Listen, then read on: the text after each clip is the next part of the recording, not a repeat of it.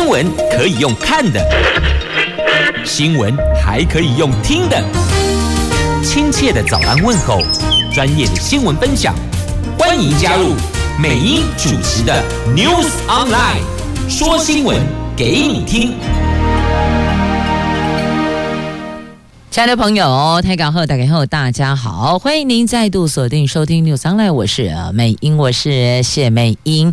下雨了，漏水喽，总算下雨了。其实每一次哦，大伙儿都期待是阳光露脸、晴朗好天气，但是在缺水期，好希望下雨，而且呢，能够下在水库的集水区。解一解水库的渴吧。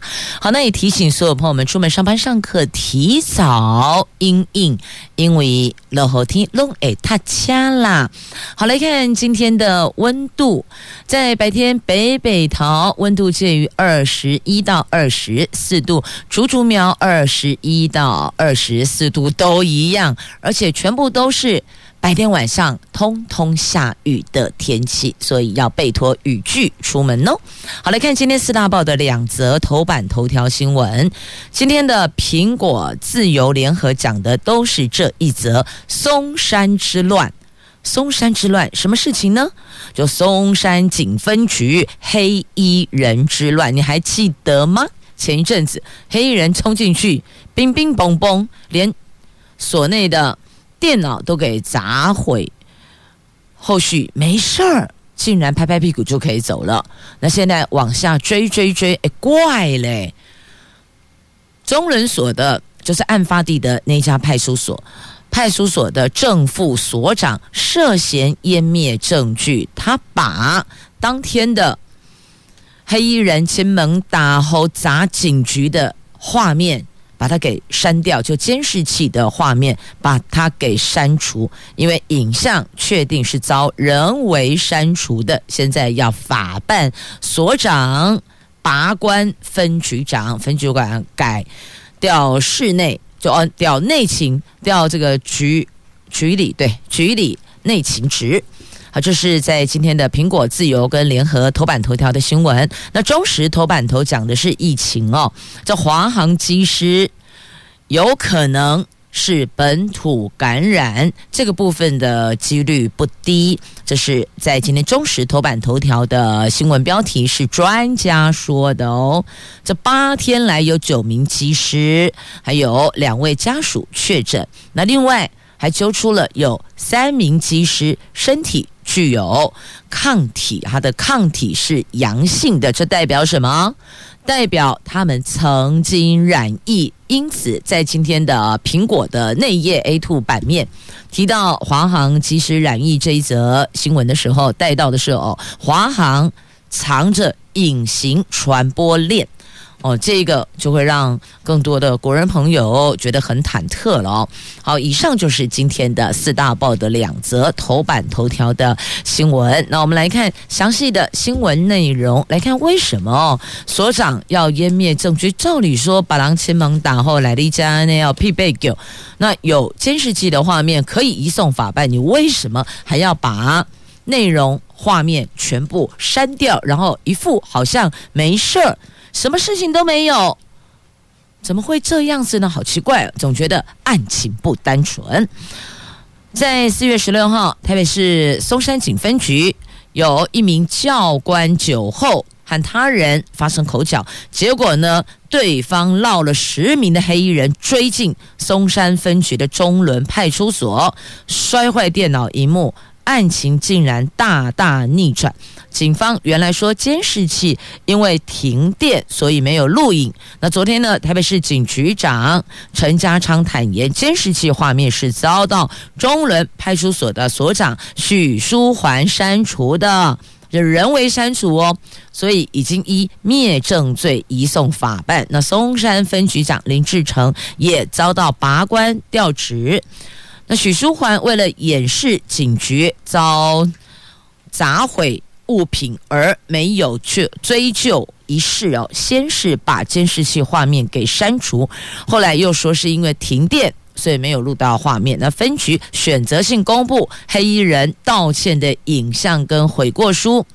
一连五大谎要淡化犯行，让警察的形象扫地。这一点我还是觉得想不通诶，觉得说不过去啊啊！别人前门打后来给你匹配狗。毁损了这些公有物品，而且有监视器画面可以移送法办，为什么你没有拿着我们这个通常所说的有所本的监视器画面去按程序走，而是冒着风险把监视器画面删除，然后？用一纸悔过书鞠躬道歉结束这件事情，我觉得好怪哦，还是想不透到底哪个环节有问题呢？那现在揪出来他们的五大谎，第一个说停电，第二个是人为把画面删除的，就是湮灭证据了，第三个出来道歉，第四个写悔过书，第五个淡化犯罪行为。所以想来想去，阿是熊博呢？为什么要去帮这些黑衣人？不懂。好，他说呢，是不小心误按了格式化。但监视器业者说不扣零啦，嘿，不是按那企业啦，因为监视器的那个录影的画面跟它里边的功能键的使用的模式方式，你要删除一个档案没有这么容易啦，不像我们一般在按键盘，它全部在这个这个键盘上面，不小心碰到手掌去碰到滑到，某这类代志啦。所以问业者最清楚嘛？业者说那好扣零啊，不可能。那派出所使用的监视器跟一般的监视器是一样的，全天候二十四小时监控录影。因为各派出所的大小规模不一样，所以设置的监视器的镜头的支数还有相关的管理，并没有明确的规定。但是你调阅监视器必须要有相关依据，譬如说是办案需要。或是要厘清案情，你才能够申请调阅啊。通常派出所的正副所长才会持有操作监视器的密码，也有比较谨慎的所长会不定期的更换密码，因此可能确认，可以确认许书桓他有密码可以调阅，还有删除监视器的内容。那业者就是监视器的业者说。目前监视器设备都已经数位化，所以你要删除，也就是说你要执行这个 delete 功能，它可以删除部分档案。那格式化功能则会清除整个硬碟的档案。但是为了确保使用者的指令正确，你要进格式化的程序会有好几个步骤，它不会是一个，因为那个。格式化下去，整个档案就不见了。所以呢，更谨慎。他你要进到最后那个步骤，前面要走好几关。懂吗？就是要可能要过五关，然后什么斩六将之类的，然后你才会到最后那个步骤。不太可能因为误按或是操作上不小心就直接格式化了，这个可能性微乎其微，很低很低啦。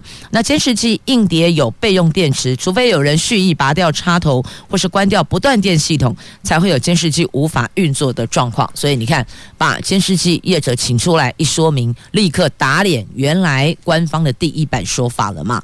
那所以我还是比较好奇，他为什么要这样做？他为什么要冒险这样做？所以有这警政署一定要追查到底啊！这算是警纪败坏的一环呐、好，这是在今天自由联合苹果头版头条的新闻，算是占媒体版面相当大篇幅。那中时摆在头版下方啊，那就带过分局长拔关降调。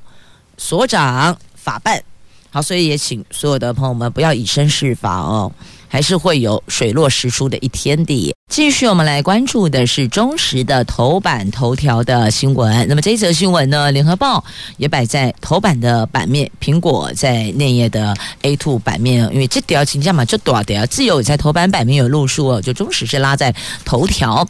因为有关疫情，现在担心的就是本土感染。那现在感染源还没厘清，不过已经指向有可能是本土感染，这个几率又升高了。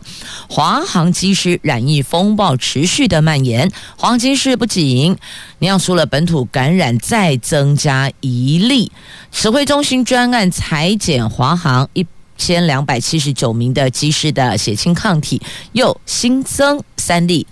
不曾确诊的阳性个案哦。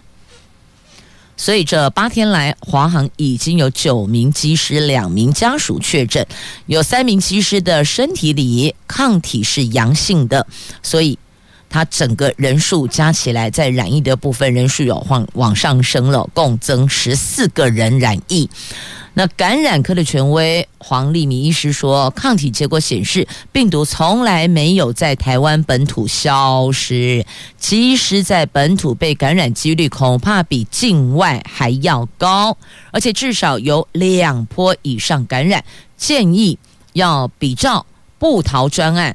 扩大筛检航空公司的外包商、清洁工等所有相关人员，才能够避免疫情的扩大呀。啊，指挥中心昨天公布了国内新增了一例本土案例确诊，正是最早被澳洲裁检确诊印尼籍机师的太太。另外，为了厘清整起机师感染传播途径，指挥中心日前启动了航空公司。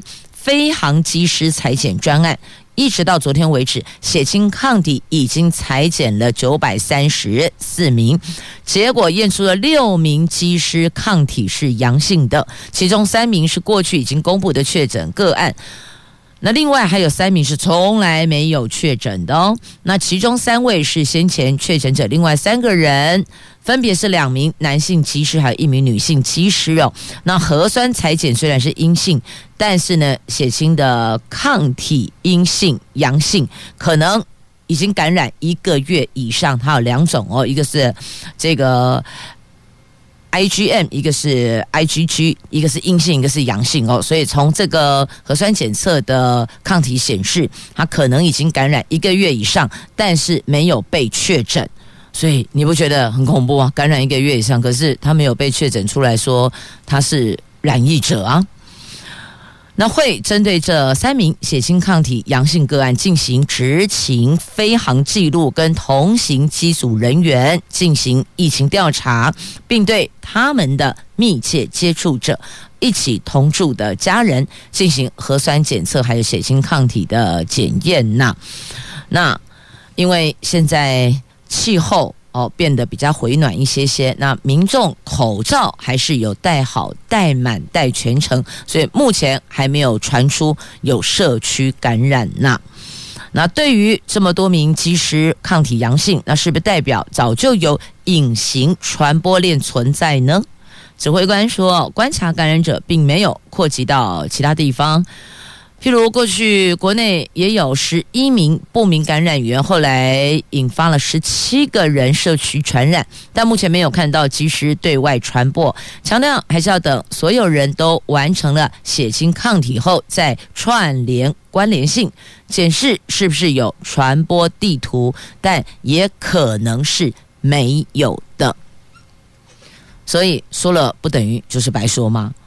说可能有可能没有啊，沃马怎样？什么事情就可能有可能没有？可能是可能不是哦。那现在只是过去我们一直引以自豪的说啊，进来都是境外一路的，我们本土没有，本土很好，本土非常 OK。但现在专家说，从那个抗体的那个检测出来的结果推测，不排除真的是本土感染，这个几率不低呀。那早有多波的传染，为什么社区都没有爆发呢？啊，除了是跟民众口罩戴的紧密之外，还有最近的气候温暖也有关系。有更重要的是呢，国内筛检数量下降，这一句就恐怖喽。所以不是没有，是因为没有筛检。如果进行全面普筛，那个数字可能就拉起来了。因此，医师的看法，黄立民医师说，更重要的是国内筛检数量下降。这两个月来，医院医师主动通报裁检数量大大降下，不止民众，连医护都已经防疫疲乏了。华航事件。对我国人来讲是个警讯，应该要加强裁剪。那抗体阳性如果有十个人的话，他们现在是六个人嘛？如果到达十个人，就代表隐性感染者不少，算多的啊。所以这是数字拉出来提供大家参考，也要留意。所以该消毒的、该戴口罩的、哦该做好社交距离的，我们还是得到位呀。那专家现在建议哦，要公布所有确诊者的足迹，全部要公布哦。譬如说，最新这一例确诊的机师的太太，那建议要公布他的足迹呀。好，那试办疫苗护照的部分呢，现在有不同的看法了。有人说，这防疫下半场，我们算是超级落后的，担心破口会扩大。好，这是在今天媒体针对疫情的部分所做的报道。来继续我们的关注是中时头版的这则新闻呢，有关福岛日本呢，日本福岛核事故废水要排入海的相关话题，有百分之八十七的受访民众是很担忧的。哇，还得最棒了啊！医药被安诺嘞。那再来还有一趴要看的是我们的驻日代表谢长廷啊，到底是中华民国驻日代表还是日本政府的官员呢？有九成的。国人不认同他在这件事情上的论述跟立场那。但是总统府还是力挺谢长廷哦，在日本要将福岛核事故废水排入海，那我国驻日代表谢长廷坚持哦，他说台湾也有排放核废水，哇，不得了了，这个震撼弹砸下去，引发争议纷扰。根据最新的民调，八成七的台湾民众对日本行为表示担心。那国民党要求蔡英文总统要。解任谢长廷，要把解职。那总统府昨天首度出面为谢长廷解围，强调我们核电厂的废水排放符合国际标准。谢长廷和袁能会说法没有相互违背。那日本政府决定两年后将福岛核事故的废水排入海，引起了周遭邻近国家的强烈抗议。谢长廷却连续在脸书 po 文说，台湾也是把含氚废水排入海里，遭到国民党抨击哟。这是媚日谄媚的媚哦，日本的日是媚日，是黑台湾，要求谢长廷明天要到立法院外交委员会报告。被询，但是外交部说谢长廷无法列席。当然呢，你说他从国外回来，那不用居家检疫吗？你又说不能视讯，这不就为难了吗？所以哦，有时候这个抱持的论述你也要有所本。好，今天对谢长廷这样的表现你非常不爽，但是让他马上飞回来，立刻到立法院去被询，那进来是所有立委都要弹出去吗？所以这个也应该要做一个调整，或许把他召回，说明是可以的，但是呢？因为疫情期间该走的检疫流程还是不能少，该居检的部分也是不能短，因此这个就有一点跨博啊！哈啊，那个我们不是要居家检疫，哎，你又叫他马上要来，从日本立刻飞回来进立法院备询，又不能用视讯的方式，那到底要怎么做呢？我也不懂哦。好，所以呢，这个为政治而政治就是这样，但还是要回到这件事情上来讲哦。这再怎么说。有些事情不是你这个身份角色要跳出去讲的，那应该还是由专业的单位去做说明。即便要讲到台湾在这件事情上的作为跟做法，也不该是你在这个时候跳出去说的，不是吗？我就觉得大家都搞混乱哦。还是谢代表，你还以为你现在是谢院长？虽然曾经当过，但是现在院长是苏贞昌，是不是应该让他来讲话嘞？好，这民众担忧。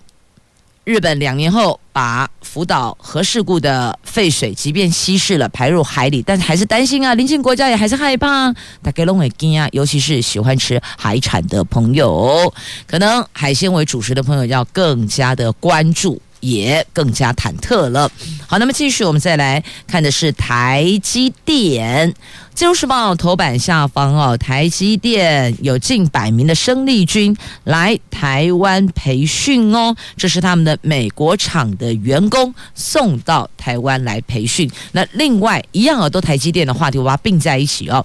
那刚刚讲是在自由头版下方，那么中时的 A 五版面呢，有欧盟寄出了。巨额补贴，听说是百亿欧元，要邀请半导体的三巨头前进投资，而且他们也向台积电招手了，来来来，Come on baby，大概是这样的态势哦，欢迎过来。那台积电这座护国神山，至少之前。他们说了嘛，现在董事长哦，这个刘德英有讲了，基本上还是会以台湾为重，而且如果即便在海外，在其他地方有扩厂，那关键性技术还是会留在台湾的。好，所以这分两趴来关注哦。先来看一下这个送员工回台湾培训的部分，这晶圆代工龙头台积电。美国厂除了调派台湾人手之外，也在美国招募了数百位人才。第一批的生力军近百人，最近飞到台湾，正依规定进行两周的隔离检疫，期满采检确认阴性，而且自主健康管理之后，将到台积电南科晶圆十八厂受训五纳米相关生产制造的技术，时间长达一年到一年半哦。那回想四十五年前呐、台湾第一批包括前台积电副董事长曾凡成等种子成员，就曾经到美国。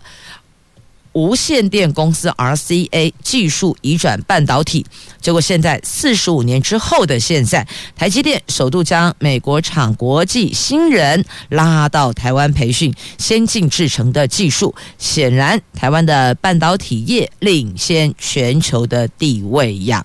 那台积电预计在美国的亚利桑那州的凤凰城要新建一座十二寸晶圆厂，以五纳米制程规划，一个月的产能是两万片，今年底会动工，预计二零二四年量产。专案支出大概是一百二十亿美金，是台积电在海外最先进制程的生产据点，将提供一千六百个工作机会呢。而台积电也会派三百名员工到美国厂去哦，美国厂的新进员工带进台湾接受培训，那台湾的这个员工会有三百名到美国厂去。好，再看欧盟的部分，你看欧盟。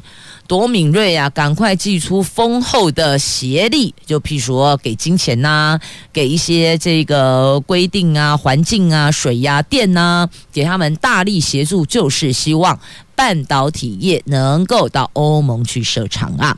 这欧盟有意寄出百亿元欧元的补贴，邀请英特尔、台积电跟三星设厂，打造欧洲的半导体产业链。台积电昨天对此低调，他们说。没有回应。那台经院研究员刘佩珍则认为，台积电如果要投资哦，首选研发中心啊。那赖副总统昨天出席了台欧欧洲欧盟欧洲的欧台欧健康论坛的时候说了，台湾正发展全新的经济策略，将产业朝创新驱动的方向转型，呼吁利用半导体及资讯通讯产业的优势，促进台湾跟欧盟的贸易跟投资啊，那目前欧洲在半导体供应上全球排第五，是在美国、台湾、韩国和日本之后，比重只有百分之七点五，而且以成熟制程为主。所以想要结盟先进的制程厂，如台积电跟英特尔等等哦，他们也想在这一块有所表现，也要发展深耕啊。好，就是我们的护国神山，真的有够宝贝的哈，大概拢得要请啦。来继续呢，我们来关注的，就是国外的疫情啊。印度现在太可怕，这个数字连六天三十万例耶，而且告诉你，连六天三十万例还没达到巅峰，这让我们看起来这数字已经够折舌，但告诉你不哦，还没到巅峰，而且在这个地方看到了整个。路边啦、公园啦，现场的确诊者或是因病而死亡的往生者的大体哦，就这样路边就赤裸裸就摆在那个地方啊，仿若人间炼狱一样啊！有人说，这比悲伤更悲伤就在这里呀、啊！这尽管国际的抗疫的医疗物资持续的涌入印度，但是专家说。印度的疫情还没到巅峰呢，未来的两个星期到三个星期，恐怕是持续恶化。印度总理莫迪指示军方协助抗疫，动员了后备军人，还有退役的医护人员投入支援。各地惨况频传，接下来恐怕面临医护短缺，甚至是治安的危机了。世界卫生组织的秘书长说：“印度的现况比悲伤更悲伤啊！这检疫慢，确诊又。”有点那个叫伪装的伪，伪下滑，那个数字哦又不真实，所以没有办法实际反映当地的状况。因此，在更早之前，或许可以做的超前部署完全没有做，所以疫情就这样扩大，社区感染蔓延开来，太可怕了哦。那澳洲现在停飞到印度的班机，目前拉到下个月观察再说呀。那有六千万剂的 AZ 疫苗用不到，美国将转送到印度等国，送给你们去施打，直接送。因为这里疫情，地球国际村了，你说单一国家可以置身事外，或是只有单一国家有疫情，那不可能的。乱来乱去哦，早晚还是会乱到自己家门口。所以这个时候最需要就是伸出国际的友谊双手，拉他们一把。控制住疫情，才能够让所有的国家在这一波这一波好长时间哦，抗疫伤害损害能够降到最低呀。那再继续要关注的，这从疫情我们再拉到另外一个是这美国跟中国。这个在台海还有在南海的 PK 喽，这长期追踪船舰的 Twitter 账号昨天公开了一张卫星照片，发现美军有一艘装有神盾系统的伯克级飞弹驱逐舰，前天在接近日本宫古海峡混入中共解放军。辽宁号航空母舰战斗群中航行，哎，就混进去了。那资深的将领分析，这个是高手过招，美国意思在展现它的实力，而辽宁号愿意让出航行水域，让美国接近。那未来美军的航空母舰战斗群面临解放军驱逐舰的跟监，似乎也必须比照办理。等于说，好，你今天插队，你混进来没关系，我就让出一条水道给你航行。但是也代表以后换你们这样，我们两边角色对调，我也是要这样要求，你们也是得比照办理的哦。所以。一方要展现实力，另外一方我就把水域让出来。好了，我也知道你进来了，我我就给你过。但改天换你的时候，你也得给我过。所以这叫什么？两边高手在这儿过招啊！我隔壁的邻居是希望你们过招，拜托谨守你们的范围，不要殃及无辜啊！好，那日本的外交蓝皮书也强烈的关切中国的军力扩张，它已经是陆海空哦，开始一步一步告诉大家，我们越来越厉害，军备越来越扎实，我们的军力越来越雄厚。没恭候向天讲给隔壁这几个邻居，包括我们，那当然还有遥远的美国，也让他知道哦，已经不是当年的武侠阿蒙了。来，接着来关注哦，台铁泰鲁格号后续的赔偿的问题哦。那台铁要用代位求偿的方式，每一位罹难者的赔偿金额朝一千五百七十万努力。台铁代位求偿，要向每一名罹难者争取。一千五百七十万元的赔偿金额，也就是呢，和二零一八年普悠马号事故是一样的赔偿金额。不过，台铁副局长说，一直都没有说过一千五百七十万这个数字哦。但台铁朝这个方向努力，大约五月初，下个月初就会和罹难者家属恳谈，朝债务移转代位求偿的方式规划哦。那问题是你代位求偿。那后续包商有办法、有能力来偿还这个巨额的数字吗？哦，这是一环。那另外一位，另外一环就是在五月初跟家属谈的这一块，除了罹难者的部分之外，还有伤者后续的复健养护的区块，这一趴也很漫长，这个部分也得要纳入代位求偿的内容呢。再继续，我们来看，这是猪只在五月起全面要强制纳保。一年要撒三亿四千万，确保食安，还有要追必死猪的流向，补助五成到全额的保险费，那当然理赔也会变多了。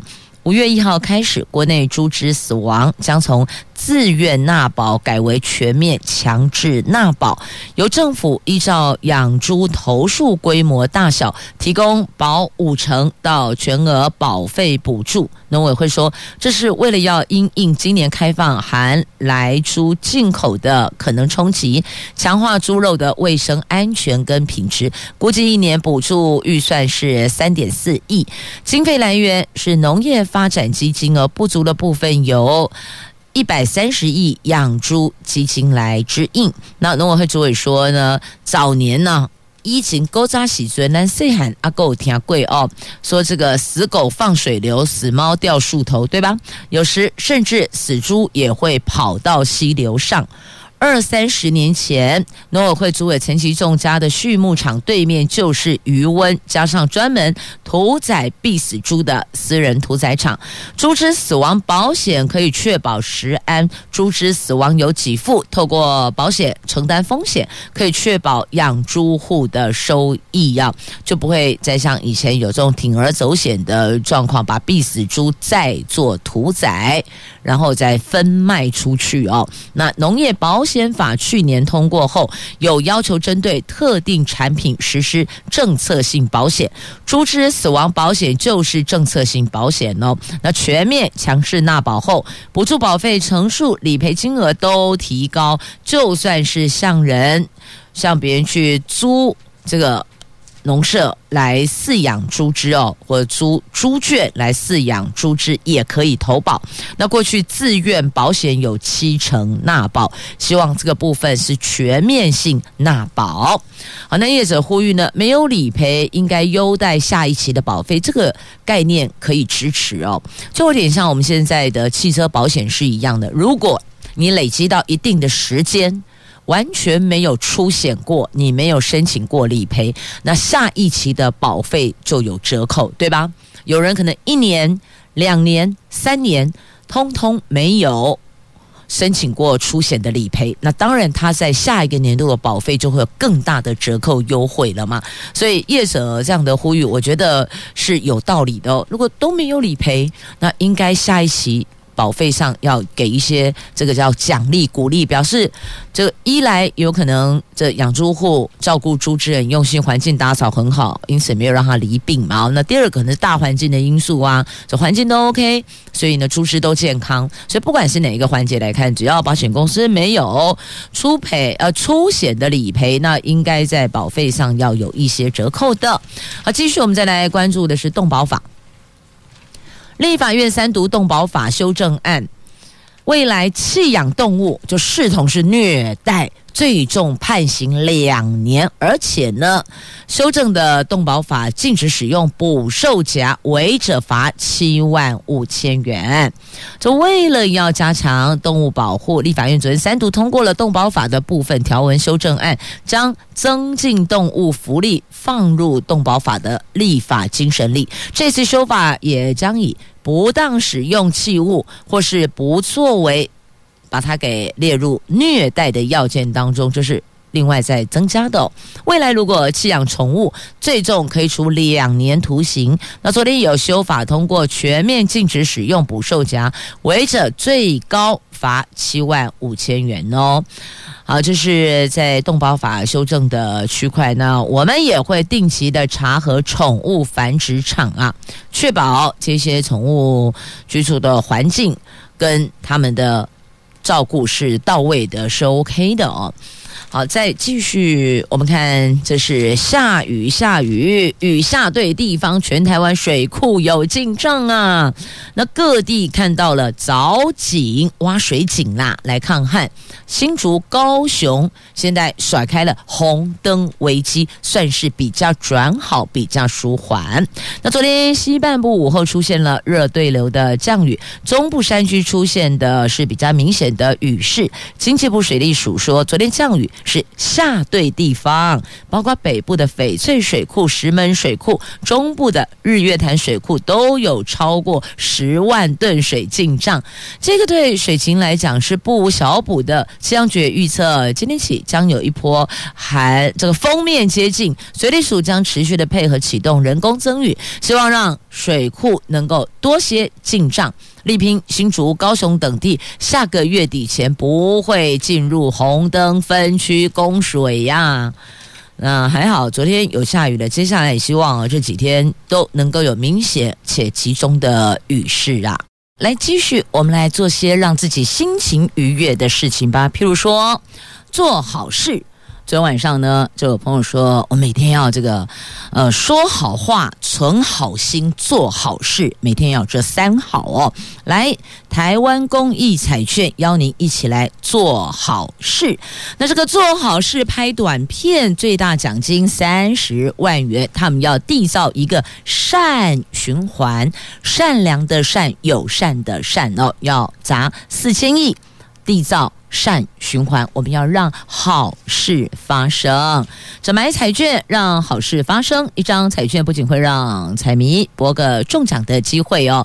那台彩十四年来集结民众投注公益彩券的爱心，累积超过四千亿公益盈余回馈金，还有中奖人的捐赠，帮助从小到老的。弱势族群，缔造台湾社会善的循环，让好事在每个人的生活周遭随处可见呐。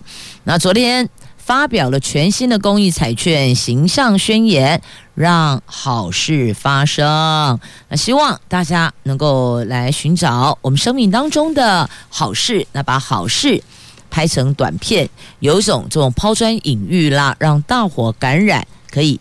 把善能量给做大了。好，那台彩的公益盈余挹注健保一百八十四亿哦。好，这是谢谢在公益彩券的部分为我们所做的服务跟照顾哦。那再来要了解的是台彩的好事拍拍手影片征选活动开跑了，总奖金总奖项高达一百万元。那这个部分，您可能细节内容就要上台彩的网站去了解了哦。影片甄选总奖金上看百万元哦。继续，我们再来关注的，这是哇，好漂亮的。浪漫的绯红月光海呀，这花莲推月光赏星船，让你一窥浪漫的月光海。花莲县府举办了“流星花莲山海星光”的天文旅游系列活动，要和赏金业者一起推出海洋月光赏星船，等于在船上，然后赏星光，很漂亮，很浪漫，很有想象的画面。要带领游客夜间出海赏月观星。其中五月二十六号的航班还能够看到罕见的月全食，在没有光害的太平洋上欣赏浪漫绯红月光海跟繁星。所以现在不能出国啊，这也有一点未出国的感觉哦，也挺好的。去了解一下这个，就要上花莲县府的官网去了解了。那另外一个不用上官网了解的哦，直接来看，好可爱，好萌啊！这是沙仑的小黄鹂平安的离巢，有。温馨的、甘心的、就甘心的鸟友，大家轮班守护二十天，总算平安啦。这一对保育类黄鹂鸟，在这个月上旬又回到了台南归仁的沙仑地区筑巢跟繁殖。那为了遏制不肖分子的盗猎，所以有很多自动自发的爱鸟志工们自己排班轮值。展开了护鸟大作战。昨天上午确认，小黄鹂鸟已经平安离巢，因此正式的撤哨。你看，很可爱哦。这些鸟友们跟小黄历的情感是这样来的，他们结束长达二十年的守护任务呢，二十天其实很长哎，李家刚哎，我看到他们平平安安的才放心，要不然的话，很可能就会被不肖分子给伤害了哦。好，这是黄历鸟，每天如果想一些快乐的事情也是挺好的，祝福你有愉快而美好的一天，明天上午我们空中再会了，拜拜。